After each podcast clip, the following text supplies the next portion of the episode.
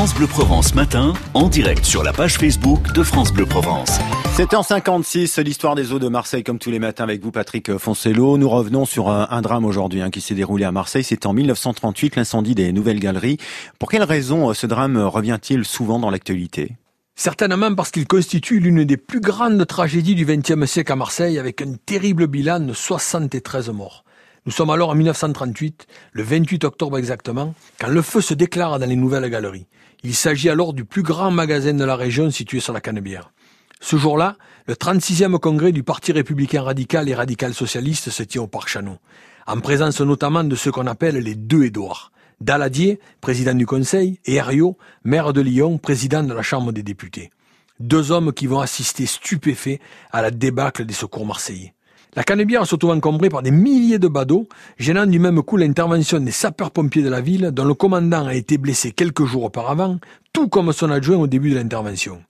Le magasin est décoré à l'ancienne avec des parquets cirés, des tentures et des tapis épais qui ajoutent aux difficultés des sauveteurs désorganisés. De plus, l'eau arrive avec la faible pression d'un réseau dont personne ne semble connaître précisément l'étendue.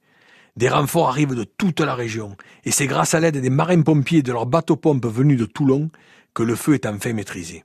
Cette catastrophe va avoir de nombreuses conséquences. N'y a-t-il donc personne pour faire régner l'ordre dans cette ville tempête Édouard Baladier? Le maire Henri Tassot est alors démis de ses fonctions et Marseille mise sous la tutelle d'un représentant du gouvernement, un préfet au nom prédestiné, sur l'eau, chargé d'administrer la cité. Il est aussi décidé la dissolution du corps municipal des sapeurs-pompiers de Marseille et la création, le 29 juillet 1939, d'un bataillon militaire de marins-pompiers pour protéger la ville. On met également en place une structure unique, dénommée Administration de l'assistance publique, qui aura autorité sur les hôpitaux et sur les organismes sociaux. Enfin, il est ordonné la remise à niveau du réseau d'eau selon les études réalisées en 1934 par la Société d'études des eaux de Marseille, qui deviendra gestionnaire du service de l'eau en 1943 sous le nom de Société des eaux de Marseille. Merci Patrick Foncello et l'histoire des eaux de Marseille à retrouver sur francebleu.fr.